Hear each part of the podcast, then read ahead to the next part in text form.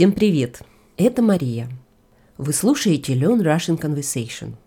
Как вы знаете, для разговора нужны как минимум двое. То есть, чтобы говорить, надо не только говорить, но и понимать. Понимать, что говорит собеседник. А у вас есть трудности с пониманием разговорного русского? В чем самая большая трудность? Напишите нам имейл или отправьте аудиосообщение. Я серьезно. Хотите на русском? Можно на английском или французском. Наш адрес speak at lrcpodcast.ca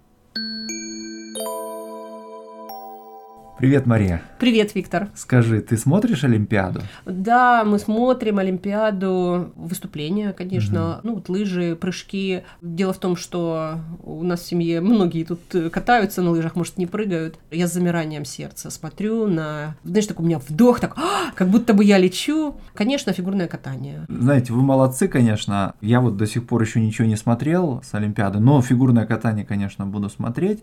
Но я при этом очень эмоционально следил за новостями, переживал, вот особенно на фоне этого допингового скандала, который разразился. Ты имеешь в виду Валееву? Да, который разразился вокруг э, лучшей российской фигуристки. Ты знаешь, мы смотрели ее выступление в сборной, и надо сказать, что, ну, я не отличаю прыжки один mm-hmm. от другого, да, но мое общее впечатление, безусловно, mm-hmm. что это очень запоминающееся выступление, костюм, манера, mm-hmm. и вообще, мне кажется, там прям вот виден растущий талант. Mm-hmm. То есть это прям вот... Там еще есть потенциал, чтобы куда расти. Там видно, что это еще не предел. Не предел, да. Ну вот поэтому очень хочется пожелать, чтобы карьера ее на этом допинговом скандале не закончилась. Вот. Но я упомянул, что я как бы эмоционально на это все реагировал, но мне кажется, чтобы вот оставить немножко в стороне эмоции, мне кажется, что когда мы говорим о допинге вот в спорте высоких достижений, мы должны понимать под этим не только вот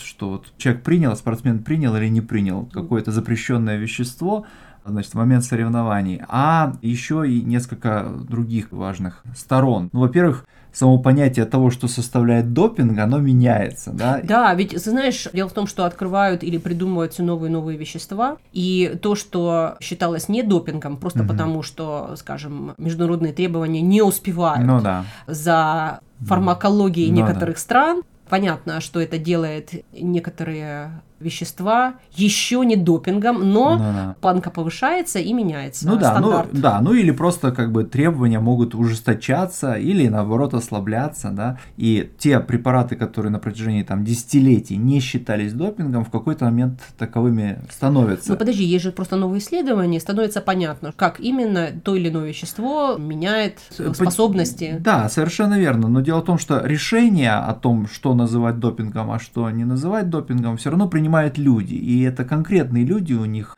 есть свои симпатии, антипатии, пристрастия, есть некоторые интересы. Они, естественно, это люди с разных стран, они, естественно, думают прежде всего об интересах своих стран. Вот те люди, которые составляют там Международное антидопинговое агентство, Международный олимпийский комитет, прочие, значит, международные спортивные организации, да. И состав этих организаций, он тоже меняется, да, и в зависимости от этого меняется и подход к тому, что считается допингом, что не считается угу. допингом.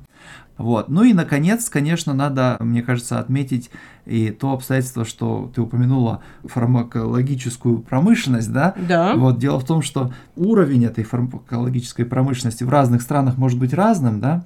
И чем выше уровень, тем, наверное, проще фармакологам этой страны находить какие-то решения, да, которые позволяют добиваться, увеличивать результаты, показатели спортсмена, не нарушая существующие в данный момент антидопинговые правила. И наоборот, чем ниже уровень фармакологии этой страны, тем труднее этого делать. Такое ощущение, что ты говоришь о том, что есть некий спорт, некие соревнования между фармакологическими компаниями или промышленностями стран, и, в общем, спорт ну и вообще международный да. спорт и спорт больших, высоких достижений uh-huh. тянет за собой соревнования между фармакологиями Я а, этих стран. Абсолютно в этом уверен. Ты знаешь, но мне кажется, что вот очень важно не забывать на фоне этих допинговых скандалов и вообще разговоров о допингах и так далее, о том, что вообще спорт, большой спорт, он, наверное, мало имеет чего общего со здоровьем, хотя изначально, да, спорт Ну да. предполагает тренировку тела, да, и Мгм. духа. Ну да.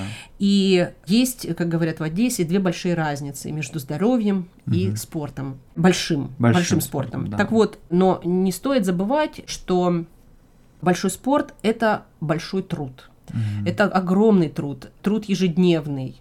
Как бы там ни было, это спортсмены, которые спортсмены талантливые и очень высокого уровня, более способные, чем там окружающие их люди. И, и поэтому допинг или не допинг, не нужно забывать и об этой стороне дела.